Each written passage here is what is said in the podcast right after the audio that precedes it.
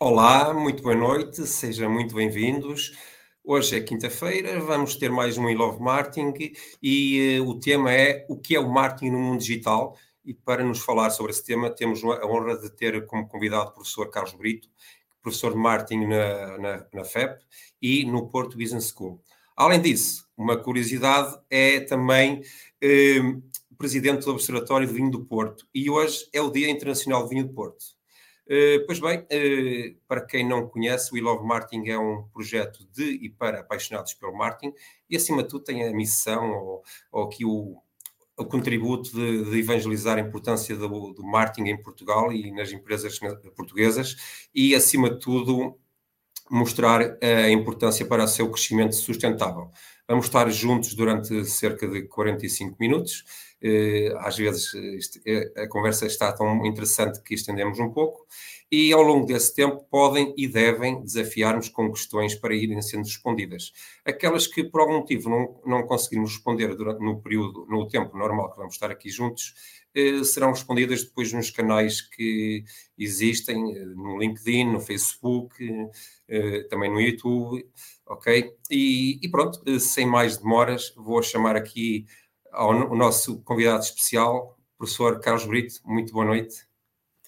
Muito boa noite. Uh, antes de mais, quero saudá-lo, Hélio, pelo amável convite que me fez para estar aqui hoje e saudar também todos aqueles que nos estão a ouvir e a ver neste momento. Muito bem. Uh, então, professor, quem não conhece o Carlos Brito, diga-nos, fale-nos um pouco sobre si, quem é, o que faz, já dei aqui um toquezinho sobre o vinho de Porto, se quiser falar sobre isso também, seja à vontade. Olha, vamos começar pela parte, pela parte mais importante. Uh, sou casado, tenho um filho. Uh, esta é a parte mais importante da minha vida. Por questões, enfim, de, de, de, de reserva, apenas não, não cito os nomes, mas esta é 99% é isto. Para além disto, Muito sou professor universitário, Uh, fui professor, eh, sou professor da Universidade, da, da, Universidade do Porto, onde estive praticamente ao longo de toda a minha carreira, que ainda continua. Uh, estive durante dois anos na Universidade Portugalense, como vice-reitor, recentemente, e passei três anos na Universidade de Lancaster, já lá vão 30 anos, uh, quando fiz o doutoramento. A par da atividade docente e de investigador, tenho também uma atividade de gestão, essa minha ligação ao vinho do Porto e, em particular, ao Observatório do Vinho do Porto, é, é, um, é, um, é uma atividade de gestão, assim como também ligado à administração de empresas, conselhos consultivos e, a par, a par destas duas componentes, eu diria também sou alguém que procura uh, ser um opinion maker. Uh, não ensinar, bem, Não, não ensinar, o facilitador, não é? Como o facilitador da aprendizagem, isso sim, mas o que não impede que não se tenha opiniões e que procure transmitir as minhas opiniões, designadamente através de canais como este, em que eu agora tenho o privilégio de estar. O privilégio é todo nosso e, e de quem nos está a, ouvir, porque efetivamente eh, eh acreditamos eh, eh, todos, garantidamente, que a palavra marketing é muito importante para ser descurada e, e ser eh, banalizada acima de tudo. E isso eh, leva-me logo assim já aqui à minha primeira questão, muito diretamente, o que é marketing? Vamos aqui dizer, definir aqui a palavra marketing, antes de mais. Olha, é Hélio, um desafio interessante. Uh, eu de facto sou professor de marketing e essa é uma, uma questão que geralmente se coloca na primeira aula. E aquilo que eu digo aos meus alunos é uh, não se preocupem em saber o que é o marketing. Não se preocupem. Uh, se por acaso não tiverem grande amor ao livro, rasguem essa página do livro e esqueçam qualquer definição de marketing se não for um livro em formato de papel, for em formato digital, passem rapidamente para a, pá a página seguinte ou façam scroll avançar, down avançar. Uh, e avancem, porque muito mais interessante do que saber o que é, é para que serve. Para que serve. Uh, e isso sim, isso eu sou capaz de dizer para que é que serve. O então, marketing, então vamos lá, vamos lá. O marketing serve fundamentalmente para duas coisas: para ajudar a vender e para criar valor. As duas coisas são intimamente ligadas, porque o valor cria-se no mercado. Eu, se tiver um produto que acho fantástico, mas não o conseguir vender, ele efetivamente não vale nada. Exatamente. Portanto, o marketing ajuda-me a vender e a vender de tal forma que aquilo que eu vou ter compensa os custos em que incorri e chega ao fim ainda certamente que sobra uma margem de lucro. E, portanto, o marketing serve para isto. Ajuda a vender e a criar valor. Já agora reparem, reparem e reparem que não é apenas uh, para empresas comerciais, chamemos assim, para empresas. Claro. Eu, quando digo vender, pode ser o vender uma ideia. Nós estamos em plena campanha eleitoral, uh, onde o marketing político, enfim, nos entra pela casa dentro, nomeadamente pelas televisões e por outros suportes uh, digitais, para já não falar nos tradicionais jornais, e claro. o marketing está lá e está e está muito bem para ajudar a vender, a passar, a convencer sobre determinado tipo de ideias que depois, aliás, vão transformar em votos. É muito interessante a parte do, do marketing político e, nomeadamente, desta vertente eleitoral, porque aquilo que vai acontecer no dia 30 de janeiro é, não é um estudo de mercado, é o apuramento de cotas de mercado efetivas. Portanto, aquilo que vamos Exatamente, exatamente. O total do mercado, ou seja, do total dos eleitores, há uma franja, esperemos que não seja tão grande como isso, que não vai comprar, que nós chamamos a abstenção, e depois os que compram vão escolher se votam na marca A, na marca B ou na marca C, ou seja, nos partidos. E Ora, isto está uma analogia, aí está uma analogia muito interessante, não é? E, de certa forma, uh, vem reforçar também a questão do marketing de ser, eh, ser muito importante para posicionar a marca no mercado, não é? Além de, de, de associado a esse, a esse valor, essa criação de valor que, que é e importantíssimo para, para as marcas, porque é isso que faz realmente a diferença. É um pouco como estávamos a falar uh, sobre o vinho do Porto, não é? Quer dizer, o produto tem que ser, acima de tudo, bem valorizado e, e bem posicionado, e, e, quando as coisas não acontecem dessa forma, uh, o marketing por si só não, não resulta. Não, não, ora, não, não, não ex exatamente. Eh, eu até diria que o marketing começa de facto bem a montante. Em geral, em geral, para que tudo isto resulte, o primeiro passo é eu conhecer o mercado.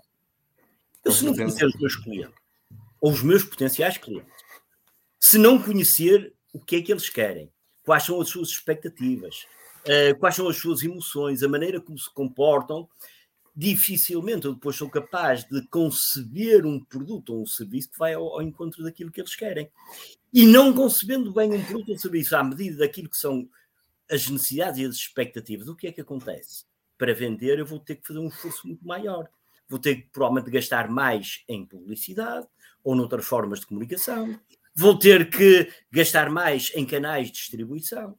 Vou eventualmente ter que praticar um preço mais baixo, ou seja, vai-me sair mais caro. Exatamente, estão feitas as contas. Ora, bom, o bom marketing não é aquele que gasta muito dinheiro, é aquele que me permite poupar muito dinheiro. Ou e seja, para isso, eficaz. E para dizer, é preciso, em primeiro lugar, conhecer o mercado, depois de conhecer o mercado, definir os nossos alvos, os nossos targets, e para esses targets, para esses segmentos, que são aqueles que são os mais interessantes para nós, há que desenvolver uma proposta de valor que seja atrativa para os clientes e que seja distinta da concorrência. Claramente. Isso, eu operacionalizo isto como desenvolvendo produtos que correspondam à dita proposta de valor, comunicando-os adequadamente, fazendo com que eles cheguem aos clientes e, em última instância, estabelecendo um preço que cria valor tanto para a empresa como para os clientes. Porque tudo isto só é sustentável se ambos ganharem. Com certeza que sim. E, e isso leva-me aqui a um, a, um, a um, dado curioso e é um fator determinante eh, na, na, criação de qualquer estratégia de marketing, hoje em dia das empresas, e é um fator histórico que é a primeira vez na história que cinco gerações de clientes coexistem numa mesma época. E isto eh, torna-se torna as coisas muito mais desafiantes, porque construir uma marca eh, que seja relevante torna-se mais difícil, relevante para todos estes, estes, estes diferentes uh, segmentos de pessoas e também crítico, não é? Também é crítico para o sucesso da, da, própria marca, não é? Da própria estratégia e por isso compreender os consumidores, o cliente e também até os colaboradores internos, porque o marketing também começa de dentro para fora, não é? Uh, e, e, os futuros clientes exigem das marcas de negócio uma, uma, uma, uma necessidade de, de serem estarem atentos ao mercado para prosperarem, não só agora, não só no momento, mas a médio e longo prazo, porque é, é também é isso que o marketing trata, não é? Não é, é só uma estratégia de curto prazo. Uh, de facto, deu-me aí uma deixa só para eu acrescentar um ponto, que é, na realidade, nós geralmente quando falamos em marketing pensamos em clientes. Pensamos em clientes. E esse, e esse é o campo de atuação primeiro do marketing, chamando assim. Mas o marketing também se aplica junto de outros, e agora vou utilizar uma, uma chavão, junto de outros stakeholders. Designadamente nos colaboradores, sim. Uh, e nós temos aí uma coisa que se chama o marketing interno, é o marketing virado para os colaboradores da empresa e até, por exemplo, para os fornecedores. Eu aqui atrasado escrevi um pequeno artigo que se chamava o marketing das compras, que é a estratégia de marketing que uma empresa tem de ter para comprar. Porque para comprar também precisa ter marketing. E até, até lhe digo uma coisa: em certos negócios, geralmente aqueles que são mais, têm a ver mais com, com commodities, onde se faz dinheiro não é vender, é comprar.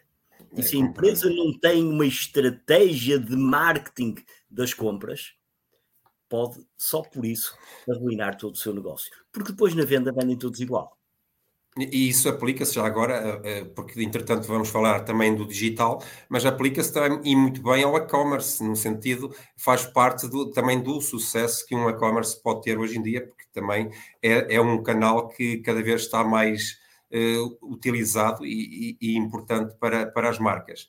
Mas uh, antes de avançarmos para a parte digital, é muito importante, eu, eu gosto muito sempre de focar esta questão de, de que o marketing não mudou, uh, efetivamente. As bases do marketing são, são as mesmas, porque hoje em dia, uh, esta é a minha opinião, e, e vale o que vale, mas parece que há aqui uma confusão entre o que é marketing e o que são, uh, aliás, confusão, mistura-se marketing com ferramentas ou meios de comunicação digitais ou não. E são coisas completamente distintas. O marketing não mudou, o marketing continua igual, a única coisa que tem evoluído ao longo do tempo, e bem, são os meios de comunicação disponíveis para a comunicação, que, a implementação da estratégia de marketing. Portanto, eu considero que hoje em dia é cada vez mais desafiante e até é uma arte fazer marketing, no sentido que temos que pensar, porque ninguém, quase ninguém fala de uma matriz BCG, de uma análise SWOT e, e por aí adiante, mas é, isso é a base de tudo. Nós não começamos uma casa pelo telhado começamos uma casa pelos pilares, pelos alicerces, correto? Sim, uh, sim, eu diria o, a, a, base, a base é esta. A base é, é a mesma. Claro que as ferramentas são muito diferentes. E sendo claro, muito diferentes, obrigam a posturas, a competências uh, e formas de atuação também muito distintas. Vamos até pegar num exemplo muito concreto. Aquele que uh, nos tem vindo a a massacrar a vida ao longo dos últimos dois anos. Desde que apareceu o Covid, uh, há dois anos atrás, uh, a, a, nossa vida alterou-se uh, de uma forma muito profunda e com, com impacto, nomeadamente na componente digital, que acelerou muito tudo aquilo que já vinha de trás. Mas uma coisa que é verdade: a forma de fazer marketing das empresas teve de se adaptar muito rapidamente. Basta pensarmos, por exemplo, só nos restaurantes que em determinadas épocas e meses tiveram que fechar as portas e tiveram que se adaptar, por exemplo, a outras formas de, de, de, de fazer negócio, nomeadamente com o takeaway, nomeadamente com contratos com empresas em que levavam lá as refeições. Isto implicou uma adaptação muito grande a, a, a, a empresas que algumas até nem tinham grandes recursos e grandes competências na área do marketing. No que diz respeito ao digital, absolutamente. Uh, o digital, o digital traz-nos alterações profundas. E, portanto, embora eu, eu, eu uh, concordo consigo que a base é a mesma, no, no fundo, o marketing continua a ajudar as empresas a vender e a criar valor, e, e, o conhecer o mercado continua a ser fundamental, e o estabelecer o target e a proposta de valor, e a gestão do marketing mix continua a ser fundamental. Mas hoje as ferramentas digitais permitem-nos ir muito mais além. Por exemplo, conhecer o mercado já não chega. Tem que conhecer os clientes. É que já não basta conhecer o mercado. Nem basta dizer que o mercado, tenho, estou perto no mercado português e que o mercado da minha empresa é composto por 5 milhões de clientes, é, que se dividem em meia dúzia de segmentos, pode ser de base demográfica ou psicográfica, ou o que for. Não, aquilo que eu tenho é mesmo conhecer cada um desses 5 milhões. E se não os conheço à partida, tenho que arranjar maneira para os passar a conhecer. Exatamente. Como é que eu consigo fazer isto? Ou porquê é que eu posso ambicionar a fazer isto? Porque tem meios digitais que me permitem fazer. Isto, de facto, o digital permite ir muito mais além. Eu diria até que o digital permite, fundamentalmente, cinco coisas. Primeiro, uh, tem a ver com a comunicação.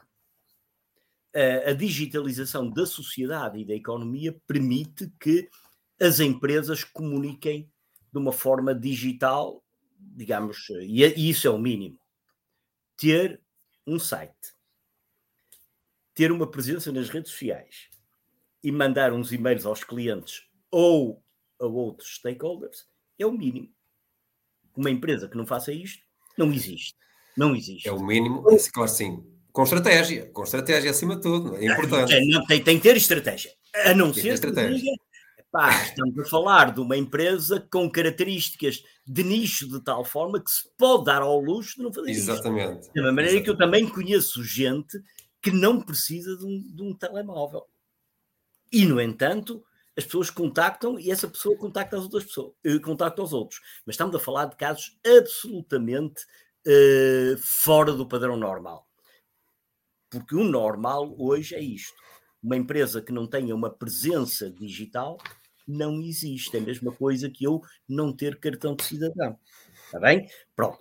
Primeiro, tem que comunicar digitalmente. Depois pode comunicar de uma forma mais incipiente ou mais sofisticada. Segunda coisa que o digital ajuda as empresas, ajuda a vender. Nomeadamente por tudo aquilo que é, tem a ver com o comércio eletrónico. Em que eu Exatamente. tenho plataformas que não me limito a comunicar, mas, mas também, para além disso, faço vendas. Terceiro lugar, o digital ajuda as empresas numa área muito importante para o marketing e que implicou uma grande sofisticação, que é na gestão de relações com os clientes. Há pouco já dei um cheirinho, porque quando eu dizia no início da nossa conversa que o marketing ajuda a vender e a criar valor, eu agora posso acrescentar uma terceira componente. Ajuda também a gerir relações com clientes ao longo do tempo, de modo que, de uma forma duradoura, quer a empresa, quer os clientes ganhem com essa relação. E o marketing fornece-me ferramentas para gerir relações. O acrónimo mais conhecido são as plataformas de CRM, o Customer Relationship Management. Claro que sim. Uh, em quarto lugar, a digitalização da sociedade permite o desenvolvimento de novos formatos de negócio, designadamente através de plataformas colaborativas. Quando eu vejo negócios como a Uber, como a Airbnb, ou até alguns daqueles eh, em que assentam os unicórnios portugueses, isto tem muito marketing. Isto tem muito marketing. Porque já não é o produto é o modelo de negócio que é inovador. Exatamente, exatamente. E em quinto lugar, o marketing e a, e a sua digitalização dão-me ferramentas de, da, daquilo que nós chamamos o marketing analytics, que me permitem, de uma forma muito detalhada, muito individualizada e muito atempada, obter informação que me permitem uma atuação, eu diria, quase cirúrgica em relação ao mercado. E, e, permitem também, ao mesmo tempo, uh, constantemente uh, adaptar a estratégia que, que, seja criada, porque os dados são, são vários, são de diferentes uh, meios, não é? E o digital ajuda nesse sentido, a compreendermos realmente melhor o mercado e quem é o nosso, nosso target, mas também obriga a que a uma constante adaptação daquilo que nós, nós definimos como uma estratégia, não é? Porque efetivamente a estratégia é sempre algo a médio e longo prazo. Claro que existem aquelas a curto prazo, mas, mas nunca devemos boicotar as de médio e longo prazo. E essas são sempre através de, de dados que vamos analisando, não é? com, com a informação que vamos recolhendo, com, com, com formas de consumo uh, e por aí, que vamos uh, perceber, ok, então os comportamentos estão a mudar, nós, a tendência será esta daqui a um tempo, muito provavelmente. Será um pouco por aí. É, é esse, esse, esse é um desafio importante que você coloca, que é quando é que eu posso e devo mexer numa estratégia? É verdade que uma estratégia tem que ter algum grau de rigidez, senão não é uma estratégia. Claro. eu, então, um bocadinho do jocoso, uh, eu diria que em Portugal as empresas uh, não têm falta de estratégia. Às vezes o problema é que têm estratégia a mais. Uh, porque a estratégia muitas vezes define-se à hora do almoço e como as pessoas gostam de almoçar todos os dias, o que eu acho que é bom, uh, alteram estratégias demasiado rapidamente e dizem, ah, hoje vamos, vamos expandir o nosso negócio para a África. Passado meio ano, afinal não é para a África, é para o Brasil. Passado mais meio ano, não, não é o Brasil, não, é, o que interessa é o Médio Oriente. Vai para o Médio... Não, desculpa, é a América do Norte.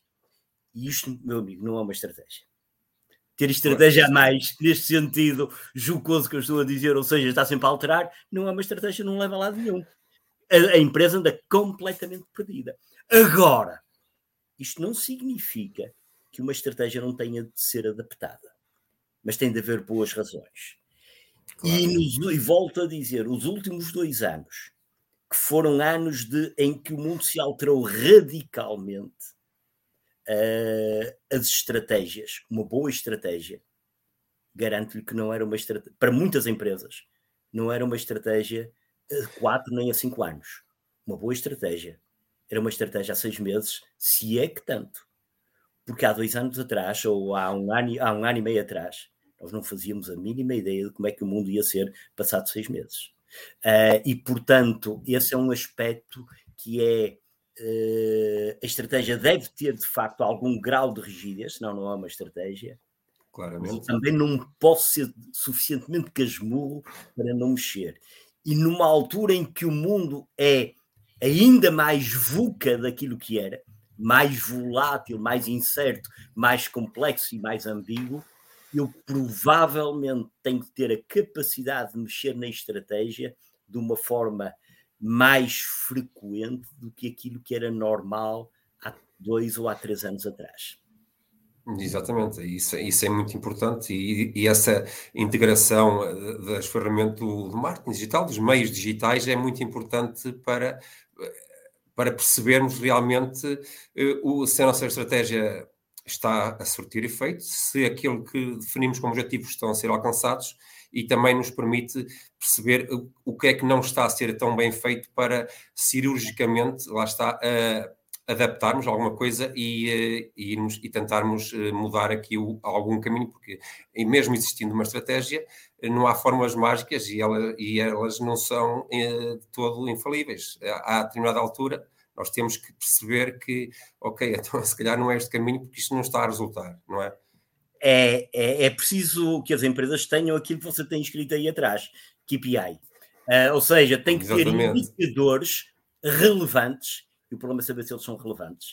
Uh, a arte também está aí, relevantes e recolhidos atempadamente, mas não uh, em, demasiado, depois as, as, quem é responsável acaba por não olhar para eles. Para saber e tomar o pulso ao mercado, eu estou a ver aqui um comentário uh, muito interessante de alguém que, que, nos está a ouvir e que diz a estratégia hoje tem que ser feita, Henrique de Abreu, quase diariamente. Quase diariamente sim, eu não posso deixar. Pelo menos tem que ser equacionada, não é mexida, mas tem que ser equacionada muito em cima do acontecimento, sim. Porque muitas vezes, e vamos pegar até num caso, eu estou a gerir a pandemia, eu estou a gerir a pandemia, e há muitas empresas, não é só a Ministra da Saúde que teve que gerir a pandemia, nem claro, a Graça Freitas. Houve muitas empresas ligadas à área da saúde que tiveram de tomar decisões quase diariamente.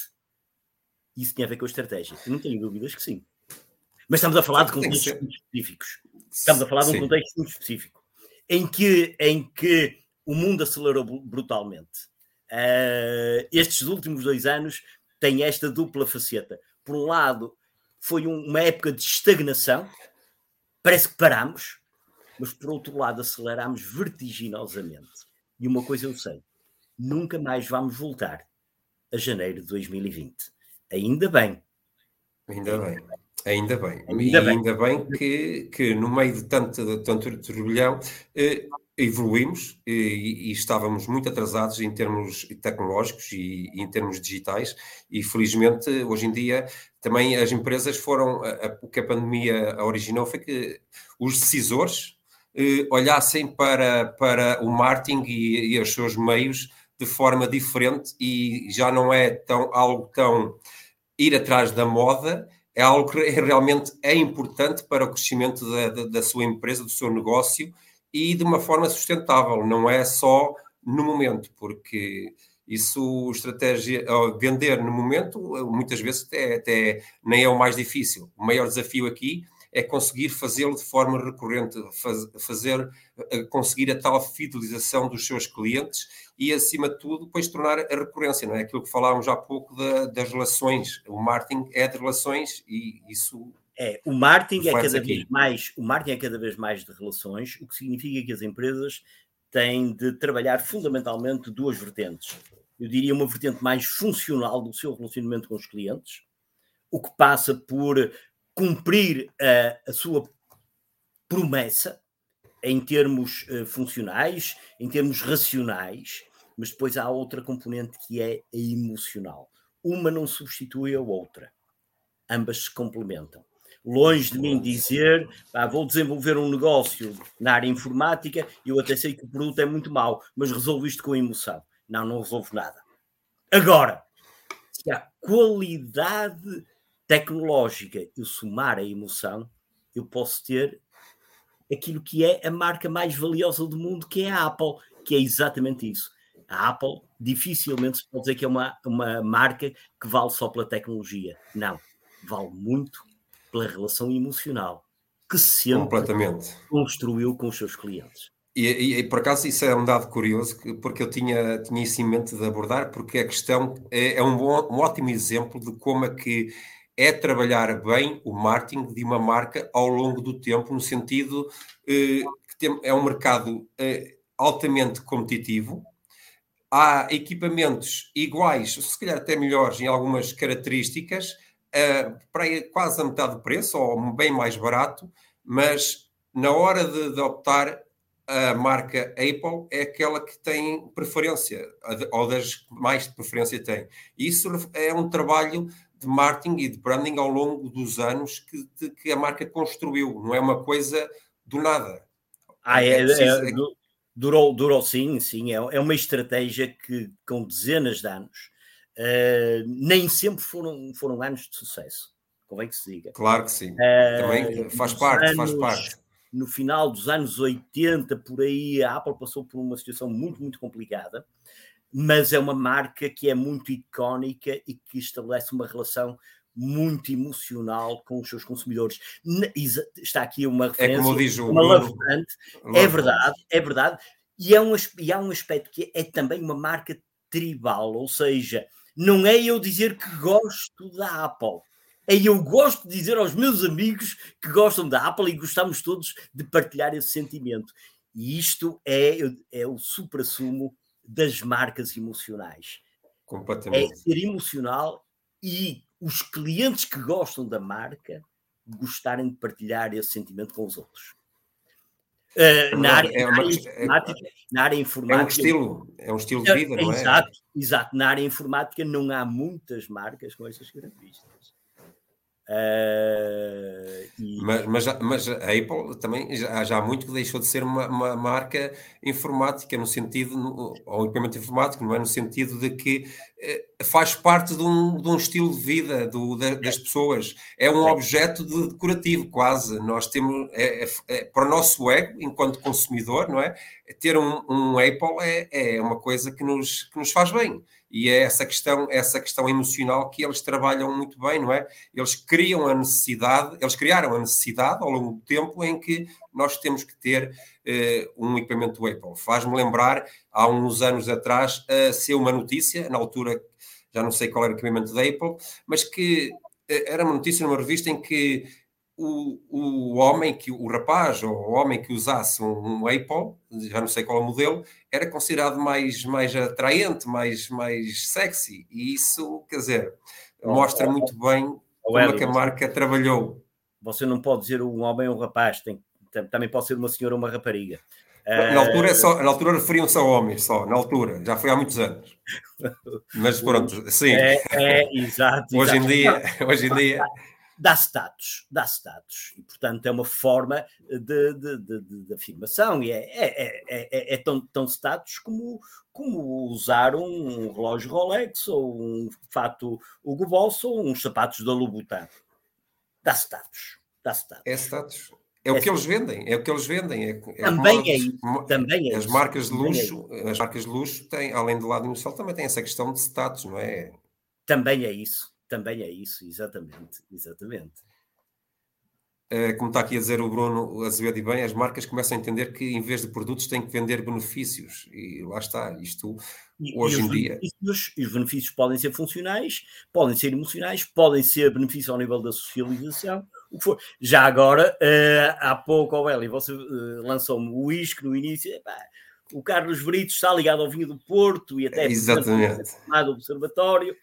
Uh, do vinho do Porto, é verdade, a minha ligação já vem de há muitos anos, o meu doutoramento foi inclusivamente ligado ao vinho do Porto, no âmbito do marketing, mas é muito interessante, é muito interessante que as grandes, os grandes vinhos, não vou dizer grandes marcas, porque o vinho do Porto não é propriamente uma marca, é uma, é uma, enfim, é uma categoria de vinho, é uma categoria de vinho, da mesma Exato. maneira que o champanhe é outra, ou os vinhos do Bordeaux são outra, por aí fora, mas os grandes vinhos, os grandes vinhos não têm só uma componente funcional, também têm uma componente emocional e social. E social.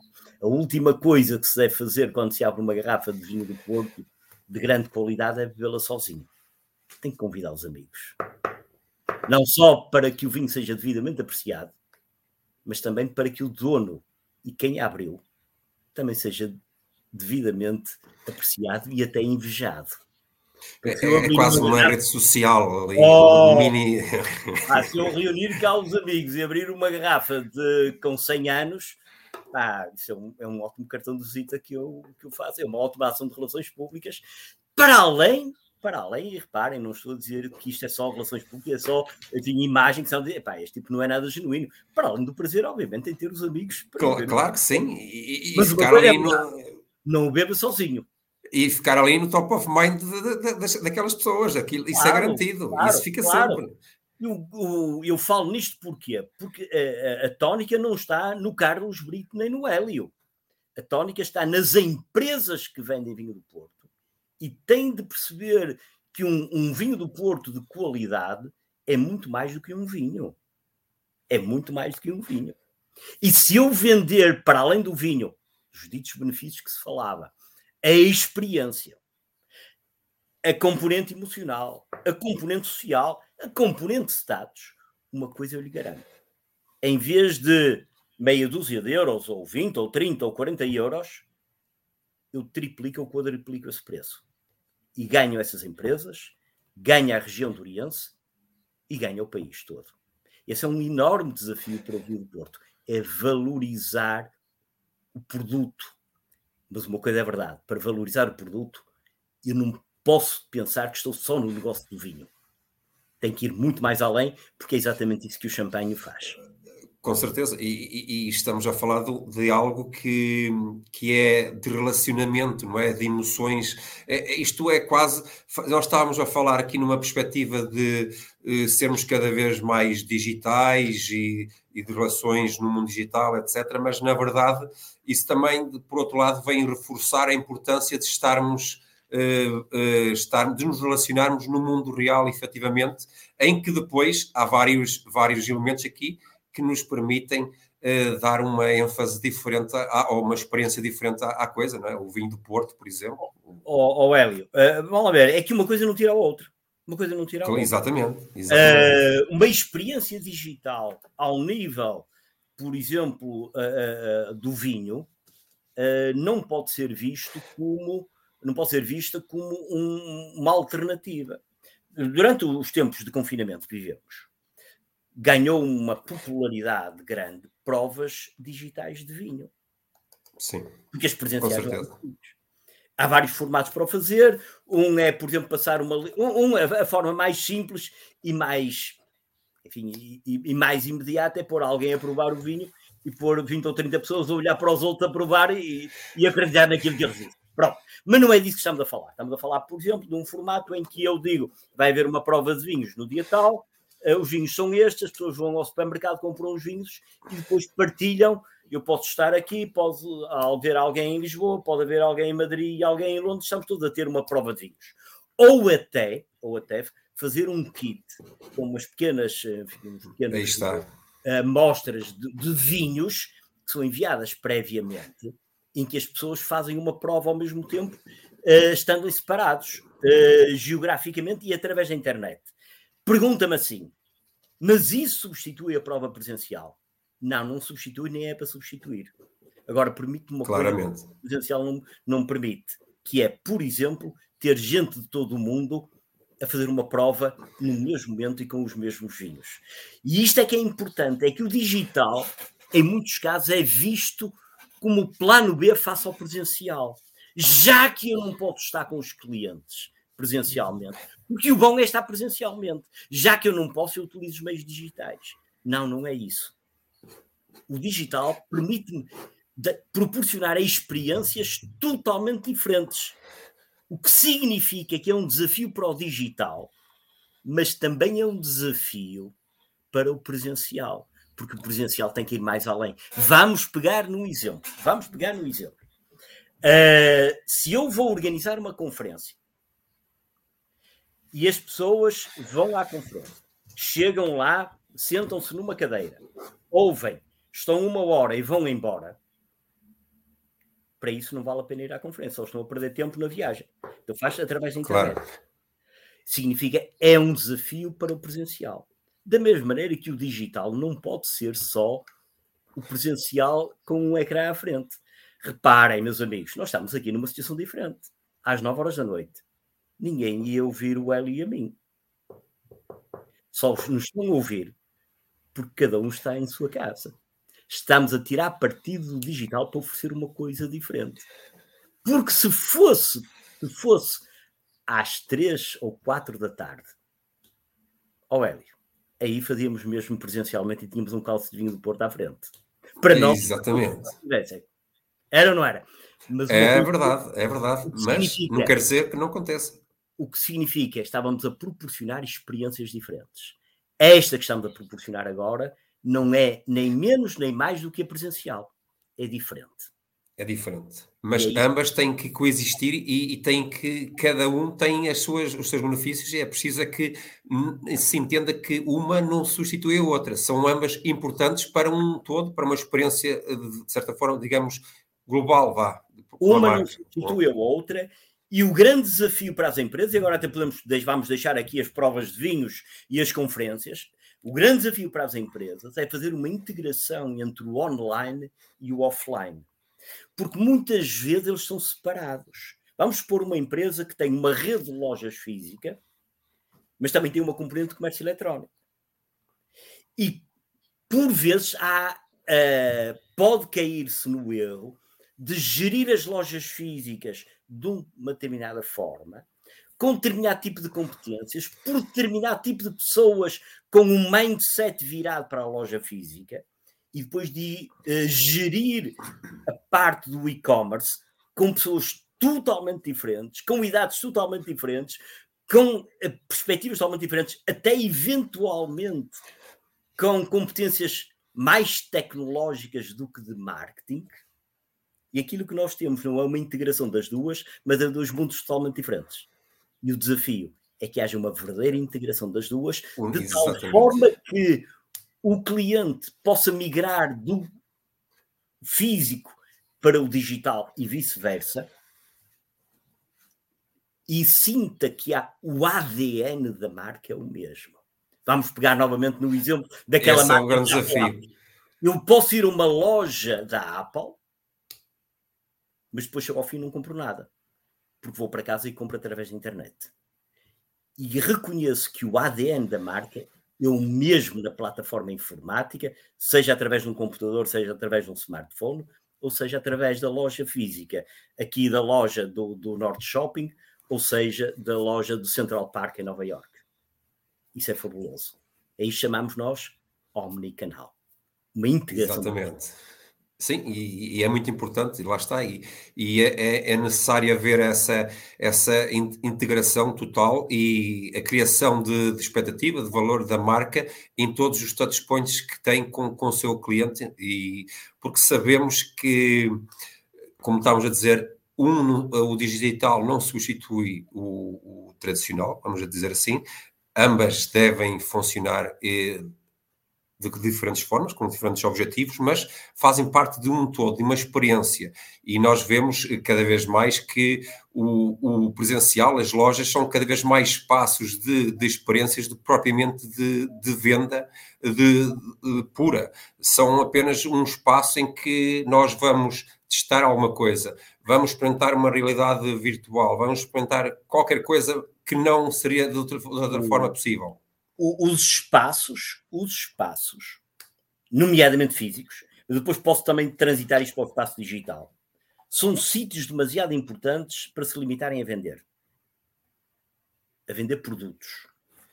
O espaço, designadamente físico, é um sítio onde eu vendo a marca. E se eu vender a marca, meu amigo, eu depois vendo os produtos todos que estiverem sobre essa marca. Porque quando eu vou a Central Park ou vou à loja da Apple em Union Square, em São Francisco, e entro lá às três da manhã, vejo aquilo cheio de gente e sou capaz de passar uma hora ou duas ali a delirar. Eu, quando vim, eu vim mais fã da marca. E aí a Apple vendeu uma coisa importantíssima. Nenhum cabo compraste.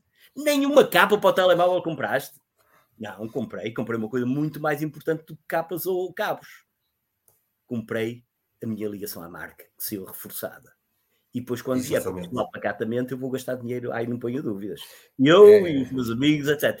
Por isso é que claro. os espaços não são só sítios, sejam físicos ou virtuais. Por isso é que a experiência virtual também é importante. Exatamente. Não é só o sítio para vender. É o sítio onde a pessoa compra a marca.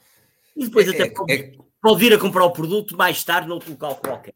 É, é, um pouco dizermos é o vender sem vender, é basicamente. Ora, é o vender sem vender. É, é o vender sem vender. E, entretanto, entretanto, temos aqui o Miguel Mendes que coloca. Uh, e eu, eu, hoje estamos a falar tanto da Apple que eu acho que isto merece. Temos que falar com alguém da Apple para patrocinar isto, que isto, estamos a fazer publicidade gratuita aqui à marca. Eu não, eu não, sou, eu não sou fã da Apple, mas se calhar, quem sabe, depois da conversa ainda fico. ok, Miguel Mendes, qual a marca Apple dos alojamentos turísticos e a estratégia base para alcançar esse posicionamento será semelhante à da Apple? Ora, aí está um, uma pergunta, no mínimo, desafiante. Por isso, é... professor. Ora bem, eh, eu, eu, eu a primeira pergunta vou passar, que é qual é a marca Aí para o desalojamento. pode ser que, entretanto, me lembre de, de alguma Uma coisa é verdade, é um alojamento turístico, uh, para ser um, uma Apple, não pode vender só alojamento turístico. Porque, muito bem, você dizia há pouco, a Apple não vende equipamentos eletrónicos. A Apple vende uma experiência. Portanto, uh, na área do turismo e do alojamento turístico, uma, uma Apple não pode. Ah, um hotel de seis estrelas é, é. Não, não, não é nada, porque se continua a vender alojamento turístico. Uh, uma Apple é, é, seria uma marca que vendia para além do alojamento turístico. O alojamento turístico com, com, com, com topo de gama não deixa de ser um alojamento turístico. Uh, teríamos que falar de algo, de algo que tivesse uma componente emocional muito forte, muito forte, uh, que, e que, em, em, em, em, que era mais do que alojamento. Sem, sem querer colocar isto no, no topo, eu penso, por exemplo, que o Clube Mediterrâneo, uh, durante anos, teve um posicionamento um bocadinho assim, ou seja, as pessoas iam, já tinham comprado a marca, independentemente de saber se o alojamento era bom ou não. Porque aquilo que havia ali uma ligação muito forte, iam um ano e no ano seguinte levavam os amigos. Uh, não estou a dizer que o Clube Mediterrâneo é uma marca premium, ou era como a Apple, mas trabalhou um bocadinho esta perspectiva. E é a marca Apple dos alojamentos turísticos, uma coisa eu sei, não pode vender só alojamento turístico. Tem que vender uma experiência fabulosa, em que o alojamento Com turístico certeza. é apenas o pretexto para eu comprar. Uh... E, e, além da experiência, depois é, é, tudo tem, e isto é a minha opinião, tem, tudo tem que ser pensado de forma que também de, de, de estamos no local e de alguma forma aquilo nos envolve de, de tal forma, a experiência nos envolve de tal forma que tínhamos a vontade ou desejo de partilhar que estamos ali. Depois, ou seja, nós próprios, o, o cliente é o embaixador, vai, vai se tornar uma espécie de influenciador, não é embaixador, de influenciador gratuito, porque foi impactado tão positivamente que vai partilhar nas redes sociais, vai partilhar com os amigos a experiência que teve e isso é, é a melhor publicidade que, que, que, um espaço pode ter. Mas tem é. que ser pensado, tudo tem que ser pensado. Tem que ser pensado numa lógica da experiência. Exatamente. Numa lógica de benefício, não numa lógica de produto. O que é que você vende? Claro. Não, não é nada disso. Porque eu não, não vendo noites. Eu vendo uma experiência fantástica. Eu tenho é que me dizer assim, qual é... Funciona-se como? Uh, por exemplo, em estadias curtas de fim de semana, uh, uma semana ou duas de férias, qual é, o seu, ou, qual é o seu negócio? E a partir daí, eu tenho que conceber uma oferta que transcende de largo a questão do alojamento em si. Em que eu digo, ah, eu passei um fim de semana e foi um fim de semana fabuloso. Foi uma experiência imersiva, em que o alojamento foi uma de, apenas uma das componentes. E eventualmente até posso ter ficado num alojamento que não, não é corresponde sequer a um, um hotel de 5 estrelas. Mas fiquei, por exemplo, em casa de uma pessoa uh, que diga, pá, uh, isto só muito poucos é conseguem ficar aqui. É, é verdade, e agora eh, estava aqui a ler um comentário que eh, o Dietman construiu o WoW para que os seus hóspedes tivessem uma experiência em várias áreas em que o grupo opera, com o ambiente todo pensado na experiência. Lá está, isto é um sítio, podemos dizer, é instagramável, no sentido, ele foi pensado num todo, de forma que quem vai lá não fica indiferente e, e, e vemos constantemente fotografias, uh, redes sociais inundadas com fotografias de, de, momentos que passam lá no, nesse espaço WoW, que eu por acaso é. ainda não conheço. Ah, tem que conhecer. Sim, sim, o World of Wine é, é, interessante. Há quem diga que é mais para turista do que para residente, e para mim isso não desvaloriza absolutamente em nada. Da mesma maneira claro. que o Yatman é mais para turista do que para residente. Eu pessoalmente moro aqui no Porto, nunca fui dormir ali ao Yatman em Gaia. Já lá, já lá estive, já lá estive em, em, em na parte de, de, restauração, mas dormir não faz claro. sinceramente não Exatamente. Uh, uh, mas é verdade, estamos a falar de uma experiência que transcende de largo a questão do alojamento. Uh, e o World of Wine é, um, é, uma experiência turística muito, muito bem concebida. E nessa parte do Instagram é verdade, porque aquilo tiras ali umas. Sim, e, mas lá está. Que cria buzz nas redes sociais. Exatamente, base gratuito. A questão é que, é que tudo foi pensado num todo, estrategicamente aquilo foi pensado, há estratégia por trás. Não é, não é por acaso, depois saem notícias eh, em várias revistas, os locais mais instagramáveis do Porto, e lá está o, o, os locais mais instagramáveis não sei onde. Porque hoje em dia tudo, tudo se tem que ser pensado de uma forma omnicanal, lá está, não é? A experiência tem que ser pensada num, é, todo, é. e isso, isso, é muito importante. A questão, da a questão da imagem é absolutamente essencial. É hoje, é hoje, e sempre foi. Sempre, sempre foi. Vamos pegar num, num, exemplo que é o Canhão da Nazaré. O Canhão da Nazaré. Nazaré. Uh, aquela fotografia em que se vê o farol, tem uma onda de 30 metros por trás e tem o Robert McNamara a fala fez mais pelo turismo português do que muitos milhões gastos. Não estou a dizer que foram mal gastos, só estou a dizer é que esta claro. imagem tem um poder brutal. E é, se virmos uma coisa, se virmos uma coisa, Portugal é um dos principais destinos de surf mundial, porque tem para todos os gostos, desde a onda pequenina até às ondas de 30 metros, em larga escala, por causa dessa fotografia.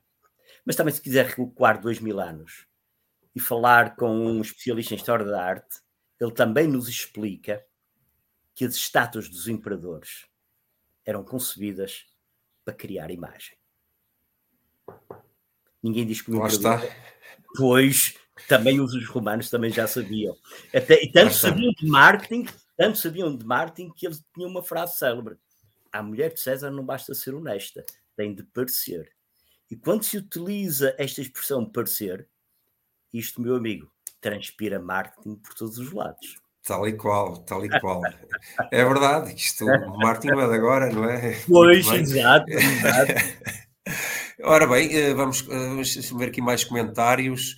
Ehm, Ventuzelo, Hotel e Quinta oferece imensas experiências ligadas ao alojamento luxuoso. Isto hoje nós estamos aqui a fazer publicidade gratuita a, é verdade, é verdade. de Portugal. Aqui, é verdade que a Quinta, de Ventuzelo, a Quinta de Ventuzelo é, é um excelente exemplo, sim.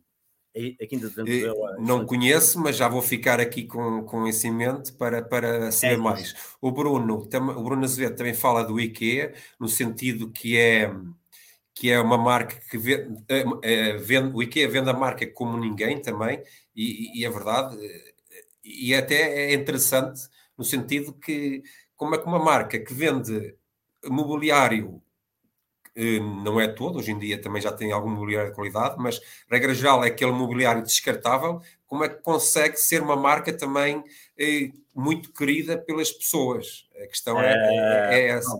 Ó Hélio, novamente, a IKEA não vende mobiliário, a IKEA vende soluções para o lar. Aliás, na maior parte dos casos, a solução que eu trago para casa nem sequer está montada, ela só se torna verdadeiramente solução se eu for capaz de montar aquilo tudo. Portanto, faz parte da experiência. Faz ora, também, experiência. Faz, ora, também faz parte da experiência. É? é muito interessante e a IKEA, uh, para, para aqueles que estiverem interessados em conhecer um bocadinho a história, podem fazer uma busca rápida no Google em que isso está bem identificado. Não nasce no berço de ouro. Não nasce no berço de ouro é passou por uma fase complicada inicial. E um dos fatores de sucesso foi exatamente o criar um primeiro andar que era um showroom. Que, que, ainda hoje se aplica, em que tipicamente a pessoa primeiro passa, pode fazer depois ali um bypass e pode descer diretamente à loja, à parte, à parte de armazém. Mas o, o trajeto tradicional é ir pelo showroom e depois descer. E isto utiliza esta palavra Uh, Maria João Moreira está aqui a falar em experiências sensoriais, sim, é, é, fabuloso, porque é muito show e muito mais do que room. E muitas vezes as empresas, eu vejo empresas portuguesas dizem: olha, venha ver aqui um showroom. E posso lhe garantir que aquilo é muito mais room do que show. Exatamente. Ah, muito, muito, muito bom, muito bom. É isso mesmo, é isso mesmo. Uh, mas é, é, verdade que a história de que é muito interessante, assim como já agora que estamos a falar de marcas, porque não a Lego? A Lego, uh, a história da Lego é muito, muito interessante de se perceber como é que um carpinteiro consegue transformar e adaptar-se, porque ele adaptou-se ao longo do tempo até chegar a uma feira e de, brinquedos e, e, perceber que as pessoas procuravam peças que encaixassem umas nas outras e foi começando aos poucos a, marca Lego a surgir. Mas é uma história que quem quiser uh, saber mais, uh, eu, Lego, eu gosto. A Lego é interessante porque, para além disso tudo, há ali aspectos de facto de qualidade técnica que fazem dela uma marca transgeracional. Eu e adaptação eu brinquei é? com peças de Lego que depois ficaram para o meu filho. Eventualmente, eu terei um neto que vai, vai brincar com as peças de Lego com que eu brinquei. É verdade. Há aqui uma fidelização geracional. Uh, há outras marcas que o conseguem. Sim, mas já. Mas... Numa área totalmente diferente. A Cerelac. Cerelac. Eu fui alimentada da Nestlé, o meu filho também foi e com o meu também vai ser.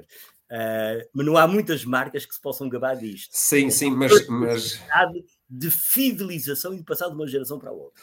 É verdade, e a questão da Lego é, é muito, e para mim é particularmente interessante porque ao longo dos anos eles constantemente vêm se adaptando, mas sem perder o seu core. O seu core é sempre, mantém-se sempre o mesmo, e, e, é verdade que, apesar de todas as adaptações que têm sofrido, eles passam, eles, a marca consegue passar de geração em geração. E para chegar, até chegarmos ao ponto de recentemente surgirem notícias de que é mais valioso ter eh, peças da Lego do que apostar na bolsa, por exemplo.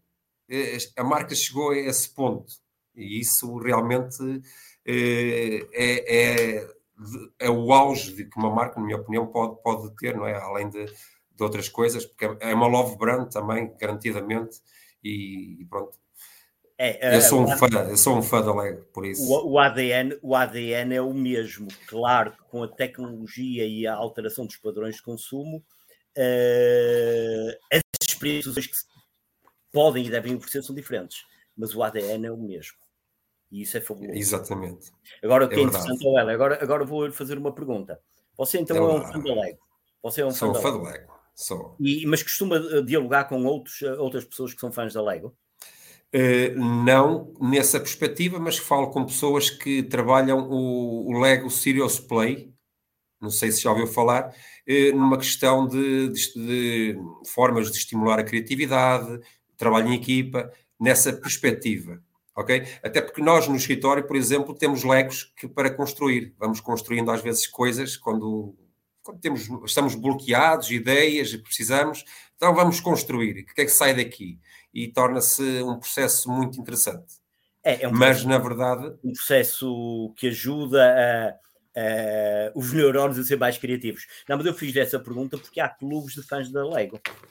Eu, eu, não, eu, eu, não, eu não faço parte, eh, mas o Patrick, que é quem nos está a permitir ter aqui esta difusão do, do Will of Martin, ele, ele se, não, se não faz, eu não sei se não faz, mas, mas deve conhecer, porque ele, ele efetivamente tem muitos legos e é, lá está um, um ótimo caso de pai e filho a construírem legos e terem mesma, essa mesma paixão. São é marcas que, além de emocionais, são tribais. Isso é muito importante. Exatamente, exatamente.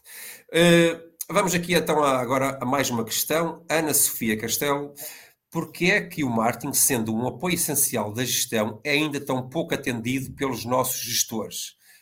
Isso é interessante. E porquê é que ainda, peço desculpa, e porquê é que há ainda tanta distância entre a realidade dos consumidores digitais atuais e as empresas que se apresentam para suprir necessidades?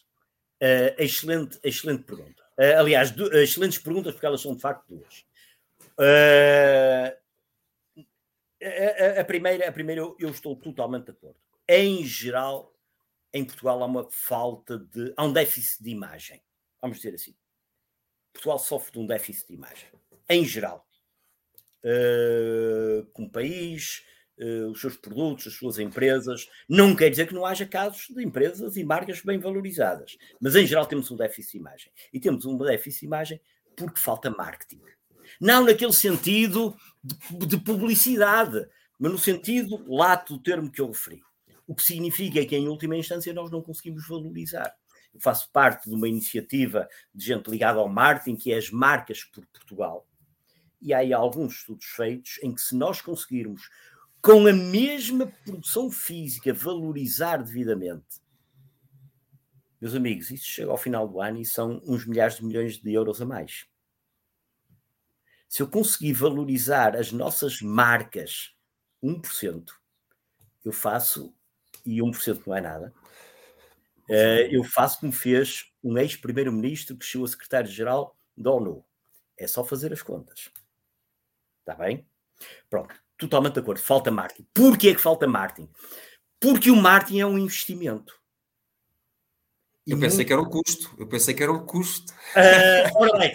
a verdade, é verdade, a verdade é que é, é, infelizmente é visto como um custo. Ainda é, é visto como um custo. É visto como um custo. É vi, exato, é visto como um custo.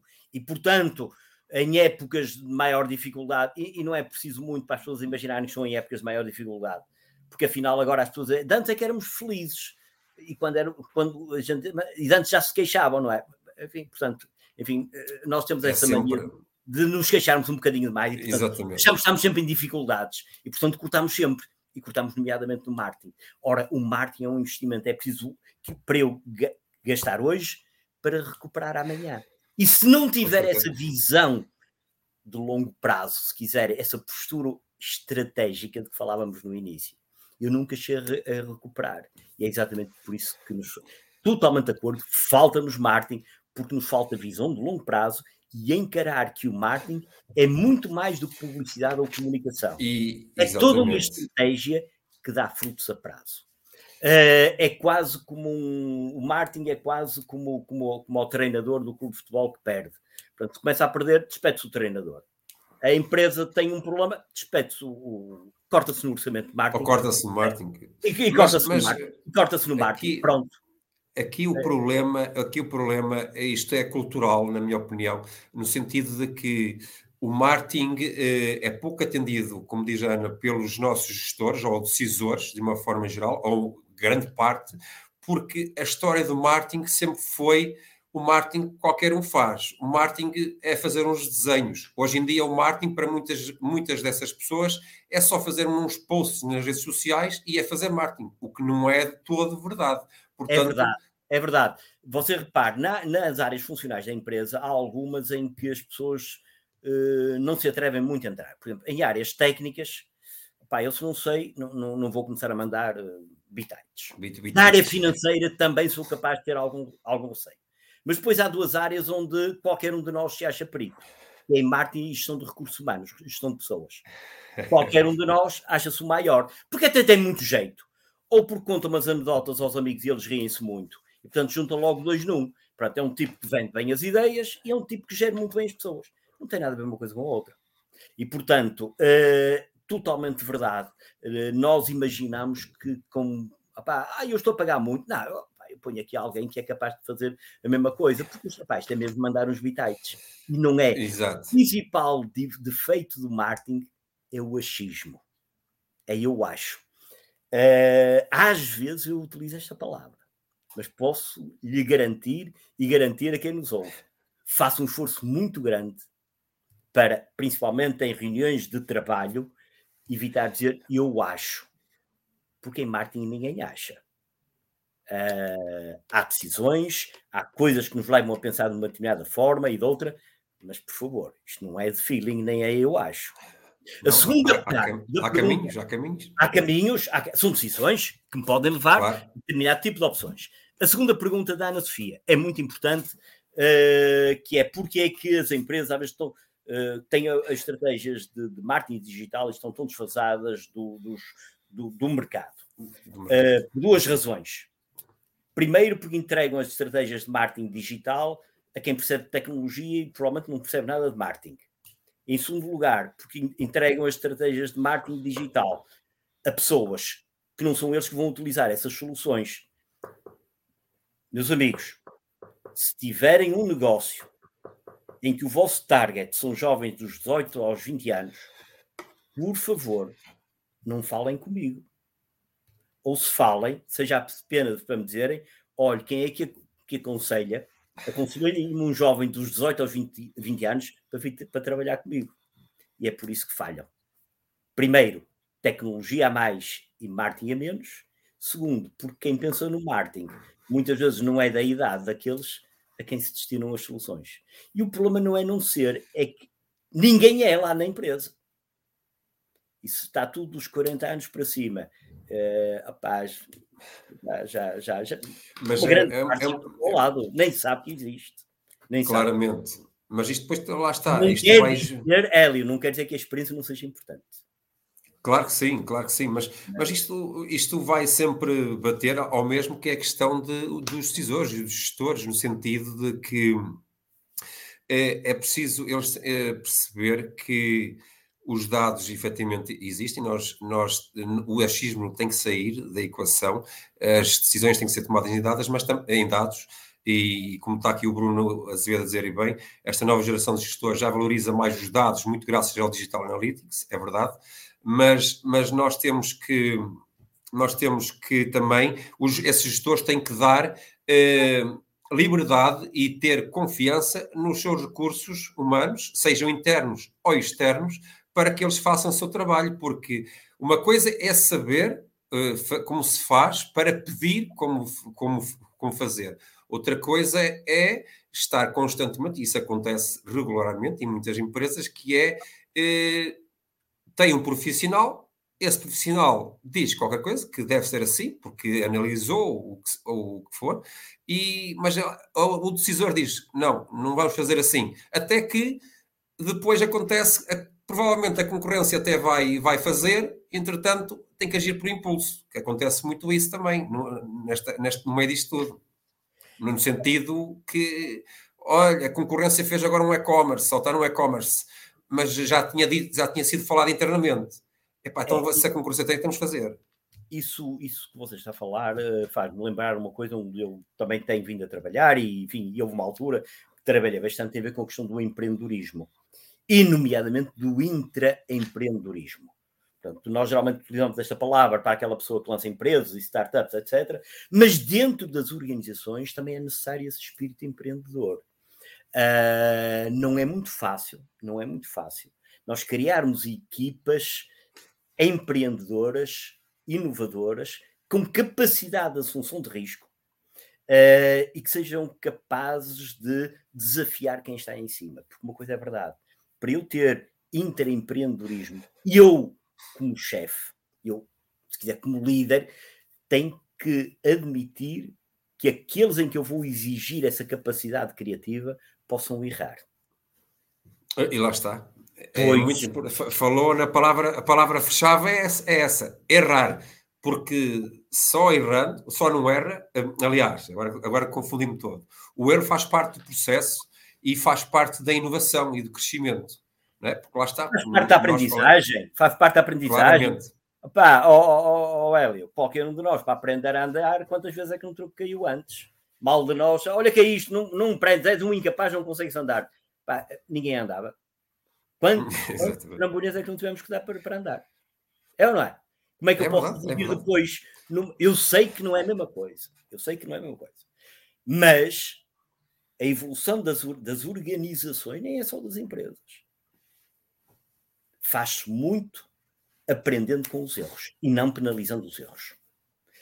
Eu sei que falar de, de, de, de recursos afetos, Uh, errar pode trazer prejuízos materiais e não só. Sei disso perfeitamente. Muitas vezes são calculados também, no sentido que, que estratégico que, eles e, podem só é existir. É, e se é calculado e é ponderado, significa que eu estou a assumir o risco. Exatamente. Assumir o risco é, significa uh, sei, sei que o tenho pela frente e sei quais são os riscos. Porque outra coisa é eu estar de olhos vendados e chegar a ver, olha, correu mal, mas eu não estava a contar. Isso é, isso é que é errado. E depois, uma coisa muito importante, aprender com os erros. Aprender com os erros. Mas isso é cultural. Há bocado havia aqui uma, um comentário que falava na questão da cultura. É cultural. Uh, nós na Europa não temos muito essa cultura. E em Portugal ainda temos menos. Isto mas daria, eh, daria outra conferência. Mas se me permite, professor, e isto agora eu também tenho que fazer publicidade, porque é por isso mesmo, porque eu uh, a palavra erro tem que deixar de ser um tabu que há, há dois anos para cá eu venho trabalhando um tema que se chama marketing mix do erro. Ou seja, uh, para, as, para pessoas e empresas verem que o erro faz parte, é importante e, e, é, e é acima de tudo são acima de tudo aprendizagens. Nós temos é perceber é que o erro é, é importante porque muitas estratégias de sucesso ou muitas marcas de sucesso tiveram uh, erros que, que, permitiram chegarem a sucesso.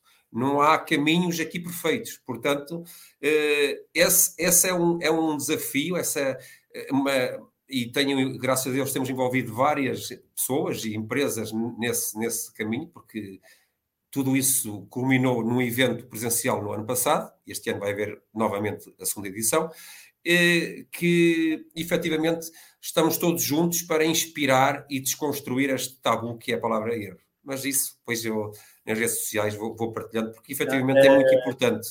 É, é olha, eu, eu nem sabia disso, fiquei curioso, e certamente algumas das pessoas que nos estão a ouvir também devem ter ficado curiosas.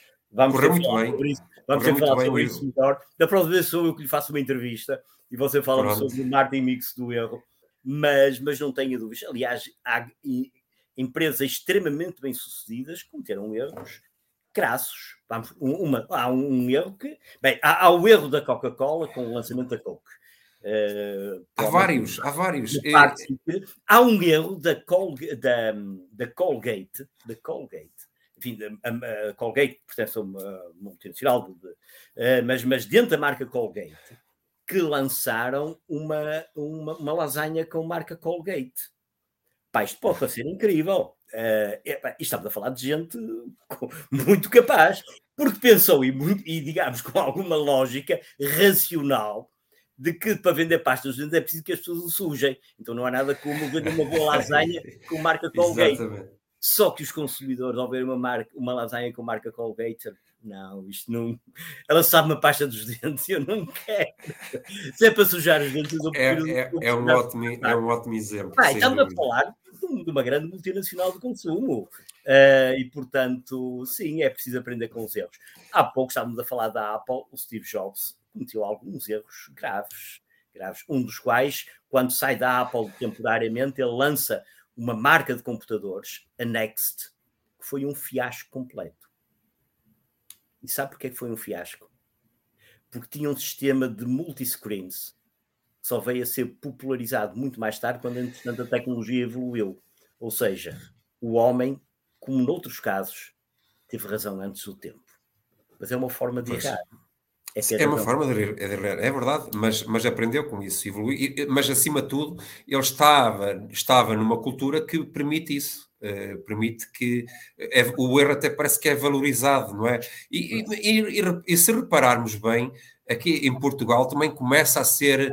Uh, felizmente, um bocadinho normal. Nós temos o caso do Burger King, que tem uma campanha chamada O Grande Erro, em, em, em, que é muito interessante. Temos a DOT, que também transformou um erro, efetivamente, eh, na altura do Natal, numa grande campanha. Temos o Continente, com o caso Mariana. Quer dizer, é, é importante aqui, é, pois, erramos, a marca tem que assumir, o que errou e pode depois transformar aquilo em algo, uh, uma campanha muito interessante, mas, mas acima de tudo o erro tem que ser assumido porque faz parte de, de, deste processo.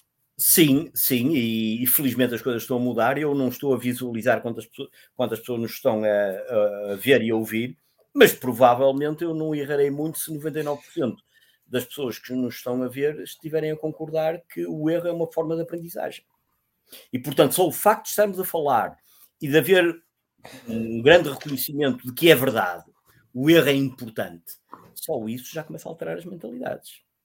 Claro que sim. E, e a cultura, e, e, a cultura, e a cultura. E, esperamos que depois desta nossa conversa, né, que esta parte também, esta parte reta final da conversa, inspire-te a, a, a, se olhar para o erro de forma diferente, porque efetivamente, e é como o Bruno diz, e se olharmos na perspectiva do digital, eh, isto é constantemente testes A-B, não, não há aqui fórmulas mágicas, nós temos que testar, eh, eh, errar, otimizar, melhorar, evoluir e assim sucessivamente. É? Sim, sim, sim, sim. Está, estamos a desbravar terreno. Estamos a desbravar terreno. E ao desbravar terreno, estamos a fazer coisas que eventualmente podem não dar resultado. A alternativa é ser uns permanentes seguidores mas eu também não garanto que seja, não, não, estou a dizer que seja necessariamente mau, mas uma coisa é verdade. Se tivermos um país de seguidores, o país será sempre de seguidores e nunca estaremos verdadeiramente na primeira divisão. Ah, isso eu não tenho dúvidas. Isso é verdade, isso é verdade.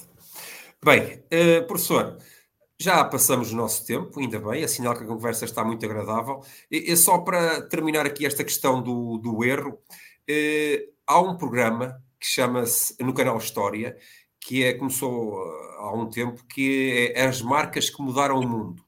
E é muito interessante, obviamente que fala das marcas americanas, todas as que nós conhecemos, as Kellogg's, Heinz e por aí, uh, e é muito engraçado de perceber que grande parte dessas marcas surgiram através de erros, de coincidências, de, de falhas, de falhas. A Kellogg's então é aquela coisa, é uma, uma história incrível, que eu não fazia a mínima ideia. Mas uh, aconselho, sem, sem sombra de dúvida, quem quiser ver e inspirar-se, de certa forma, Uh, uh, pronto, é o canal, oh, o canal oh, Hélio, eu, eu, não, eu não resisto, eu não resisto, aqui mesmo só na parte final, eu durante, uma, durante sete anos, uh, entre 2011 e 2018, eu estive na Universidade do Porto, na reitoria, tinha o pelouro da área, era para o reitor, para a área da inovação e do empreendedorismo, e fui diretor, nomeadamente, do Parque de Ciência e Tecnologia, que é a UPTEC. E, portanto, Exato. tive muito contacto, ainda mantenho, mas tive na altura muito, muito contacto com, com, com empreendedores, gente a lançar projetos fantásticos, etc. Muitos ficavam pelo caminho, outros não, outros vingavam e outros, enfim, são, são, são até conhecidos. E há uma característica uh, que eu acho que é fundamental para alguém que venha a ter sucesso: é resiliência. É não desistir à primeira dificuldade. Aquela, aquelas startups que, entretanto, vingaram, que se tornaram empresas conhecidas e que hoje são eh, nomeadas como empresas de sucesso, um, não é muitas vezes a tecnologia que é melhor. É quem estava à frente era uma pessoa mais resistente à adversidade. E por isso é que passou uma, duas, três. Olha, eu sei de uma empresa que já levantou dezenas de milhões de euros de capital, que antes de conseguir uma primeira entrada de jeito, contactou 75 investidores, através de reuniões, a grande maioria presenciais. Ouviu 75 nãos. Não é fácil. Não é, não é fácil. fácil. Há muita gente que ao fim do terceiro ou quarto já muda de negócio. Sim, é, é, lá está, é uma questão de, de resiliência, muito importante. É, e, é... E, e, e, só mesmo para terminar aqui esta, esta, parte, porque o Bruno colocou aqui um, um, o Bruno Azevedo colocou um exemplo da Kodak. A Kodak foi um erro sem retorno, mas por falta de visão. E é verdade, porque eh, eu não sei se, se sabem, eh, a Kodak foi quem inventou a fotografia digital. A questão foi que quem estava à frente da Kodak tinha receio que essa, essa evolução fosse, fosse tirar, tirar a, a, vez à, àquilo que eles faziam, não é? Que a Kodak fazia. E o resultado disso foi aquilo que sabemos, e hoje em dia a Kodak existe, mas vive de patentes, vá, e pouco mais. Uh, o caso da Kodak, enfim, é, é, de facto é um clássico de um, de um erro, e, e, longe de mim criticar, longe de mim criticar. Claro. Isto criticar depois é fácil. Mas é um erro crasso, porque a Kodak, uh, aquilo que acreditava piamente é que vendia rolos, rolos fotográficos e películas. Quando na realidade aquilo que vendia era uma solução para guardar memórias. E não percebeu isto. Exatamente. E quando surge uma solução tecnologicamente mais flexível, brutalmente mais barata, que dá para tirar mil e uma fotografias, com uma tecnologia diferente. A Kodak, que era a maior empresa do mundo, tem razão, ela desapareceu. Mas isto, o erro foi este: é que pensou que o negócio era o negócio das fotografias, das, das, das, das ampliações e dos rolos. E não era. Era o negócio das memórias. Era o negócio das memórias.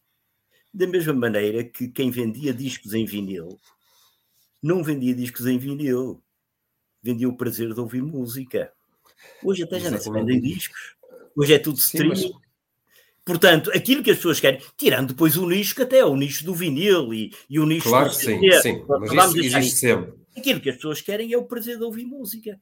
E, e, a é emoção está associada, e a emoção, Ora, está, a emoção vem sempre, tudo aquilo que nós falamos hoje em dia, aquelas Exato. palavras buzzwords que existem já não são, elas são efetivamente ah, palavras, já vêm de passado. E repare, e repare hoje só estamos tem, a falar... Só tem nomes hoje, novos. Hoje estamos a falar de streaming, mas de hoje à amanhã, com certeza, metemos um chip na nossa cabeça em que a música já está dentro da cabeça e o streaming vai ao ar. E já e nem precisamos de streaming para é. nada. Exato, eu continuo a ter usufruir do prazer da música. Exatamente. Soluções. E nessa altura lá vai a Netflix e lá vai a Spotify, vai tudo ao ar e vamos dizer: olha, os tipos não compreenderam porque pensavam que vendiam streaming e afinal aquilo que eles vendiam. Sim, isto é tudo muito volátil hoje em dia, tudo muito volátil. Ora, pois, pois, exato. E muito bem. Pronto. Uh, vamos ficar por aqui. A conversa está, está ótima uh, e continuava, mas está, está na hora de darmos um, um ponto final e, e, agradecer a quem esteve do lado lá assistir à nossa conversa e interagir. Houve, houve aqui muita interação, muitas questões interessantes e, e há vários comentários e aqueles que lá está que não foram respondidos vamos ver um a um e, e, vamos fazer questão de responder. E quero também, mais uma vez, agradecer ao professor Carlos Brito por estar presente, foi uma honra. E, e pronto, eh, eh, quero desejar-vos uma boa noite e um resto de boa semana, que está quase no final, não é verdade? E, e pronto, é isso. Muito boa noite e até uma próxima, ok? Muito obrigado, obrigado. eu também agradeço, assim como agradeço as palavras simpáticas que têm sido dirigidas, nomeadamente nos comentários. É um gosto interagirmos também desta forma. Até breve. Exatamente, sem sombra de dúvida.